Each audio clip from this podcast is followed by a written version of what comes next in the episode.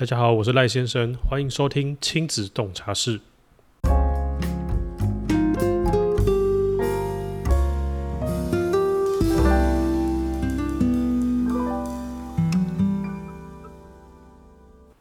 亲子洞察室是一个以爸爸跟先生的角度来聊聊亲子育儿这些事情，主要就是以我自己亲身经历还有观察到的为主。比较特别的是。这边的亲子是包含三代的亲子关系，也就是我自己跟我爸妈这一代，还有我自己跟我小孩这一代。这不会是一个很严肃或是有什么教育意义的频道，就是一个全职爸爸想要跟各位轻松的分享一些带小孩啊这些事情。简单来说，就是一位全职爸爸想要聊妈妈经。频道目前可以在 Apple 的 Podcast、YouTube。Spotify 跟 Sound On 还有 Sound On 的网页上面听到，目前固定是在每一个礼拜五晚上我儿子睡觉后更新。如果之后有任何改变，也会在 Facebook 上面跟大家说。然后我的 Facebook 就是赖先生亲子洞察室，大家可以去搜寻一下，然后帮忙按个赞。好的，从这一集开始，在进入主题之前，我都会跟各位分享一这一件。这一周我觉得很开心的事情，散播一下正能量。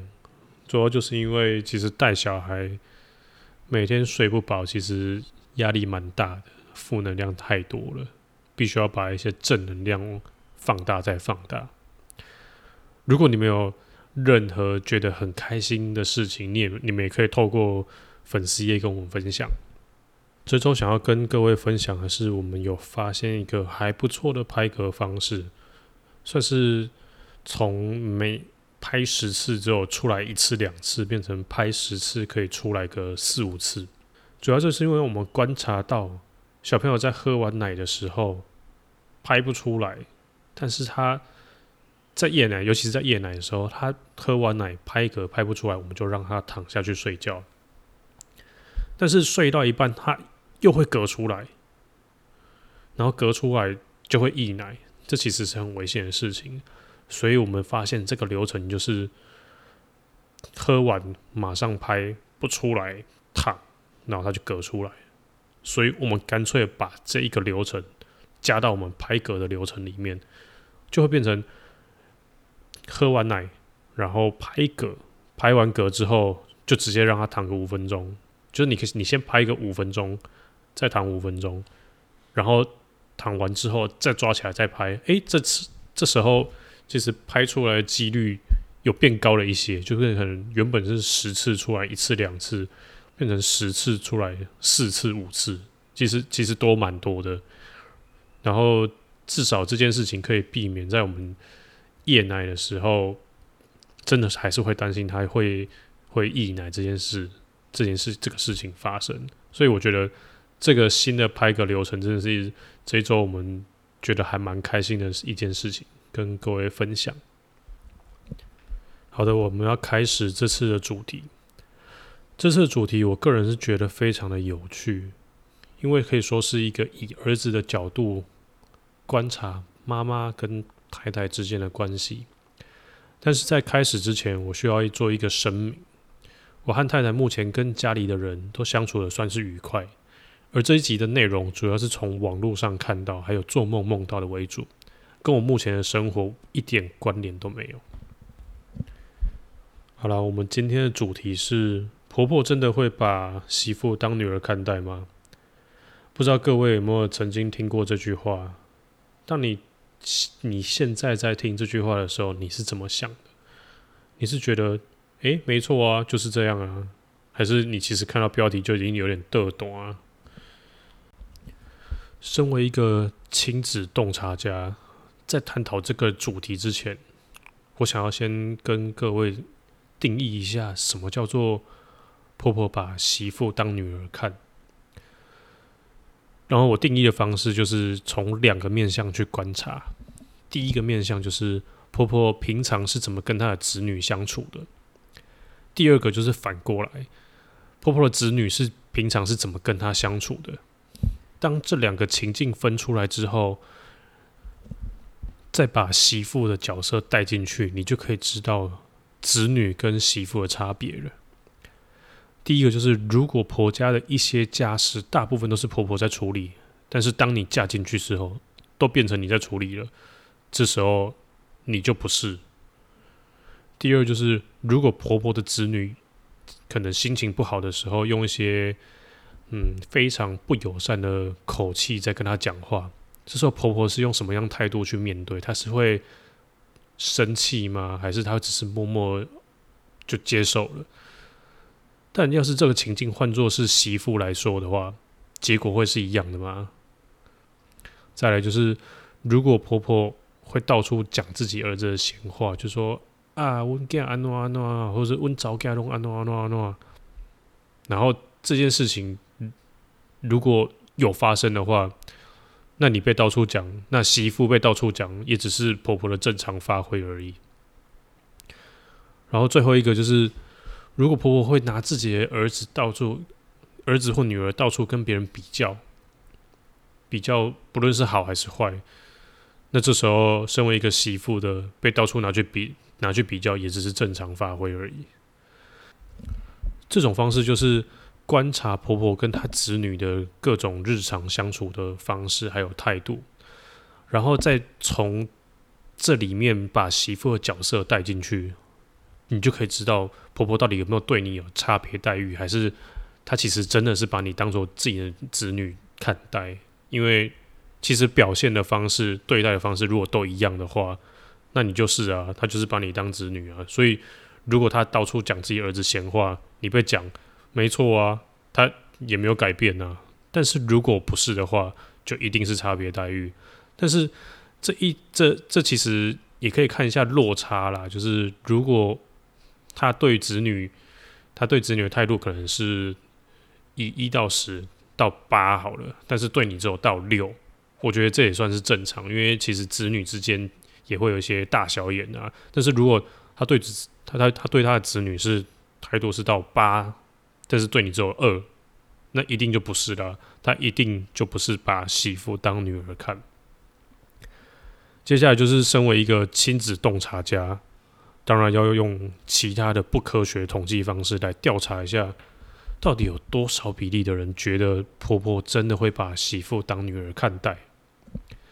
所以我想了一些，想了很久了，然后就想到说，诶，那我们就直接去社团里面，Facebook 的社团里面搜寻“婆婆”这两个字，看一下这内容它的内容是什么，搜寻结果内容是什么。就有搜寻结果出来，大概十个有九个都是负面的内容。但是，哎，其实看到的时候也觉得，哎呦，这个头温层也太太严重了吧？就是因为毕竟是社团嘛，大家都上去取暖。好，我改，我改方式。我觉得我我另外一个方式就是从 Google 去搜寻“婆婆”这两个字，结果搜寻结果出来也大部分都是负面的，而且还有一些是。电视节目特别把婆媳这两个当成一个主题在做，表示这个主题是非常有受众的。而且用 Google 搜寻，它其实很有趣的地方就是它会推荐你一些大家常用搜寻的关键字。然后，当我搜寻婆婆的时候，它有推荐一些真的很特别的。我这边给大家念一下：第一个就是婆婆心态，第二个是婆婆难相处，再来是。讨厌婆婆，再是婆婆 PTT，婆婆爱比较，婆婆媳妇，婆婆什么都爱管，婆婆不尊重媳妇，搬出去。婆婆，婆婆说话酸，这些其实都是蛮负面的。不知道你你曾经有没有贡献过？就是如果你是身为人家媳妇的话，上面有没有你曾经搜寻过？我猜婆婆 PDD 应该应该比例还蛮高的。虽然其实没有发生问题的人，其实也不会上来搜寻啊。所以这个这个调查结果真的是一个非常不专业的、不科学的统计方式。但是我们也是可以把这些结果综合起来看，就是婆婆把媳妇当女儿看这句话，很高的比例都是灌水的场面话。好啦，听到了这边，你可能会觉得说。靠！要我听这么久了，就是要讲一个原本知知道结论嘛？当然不是啊！如果这样的话，这集就不有趣了。因为我从另外一个角度去看，就是其实在这句话之前，最初对你最初对一个媳妇最初的影响，可能是来自于媳妇的先生。就是当太太跟先生两个人交往的时候，先生其实就已经给太太一个未来公婆的第一印象了。这个印象不论是好的还是坏的，就会在就它就是会影响你之后遇到真正的面对到真正的公婆的时候那个落差感。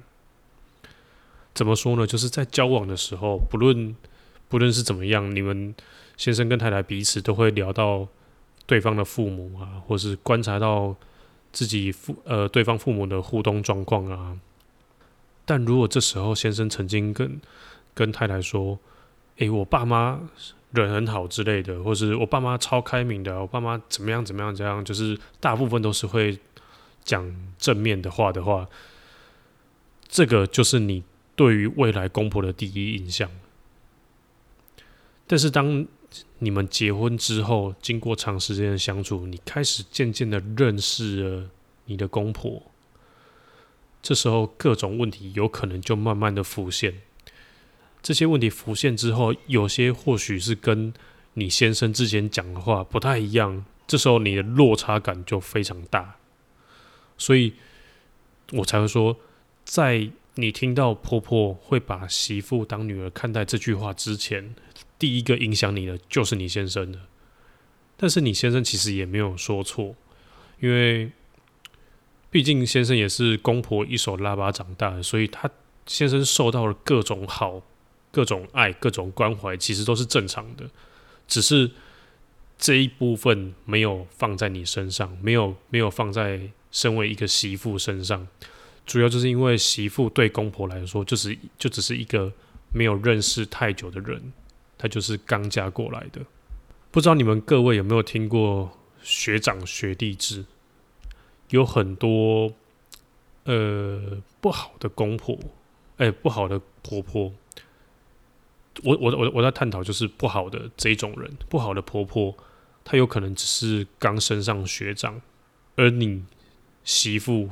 就是那个欠电的学弟，他就只是把他之前的经历如法炮制的放在你身上。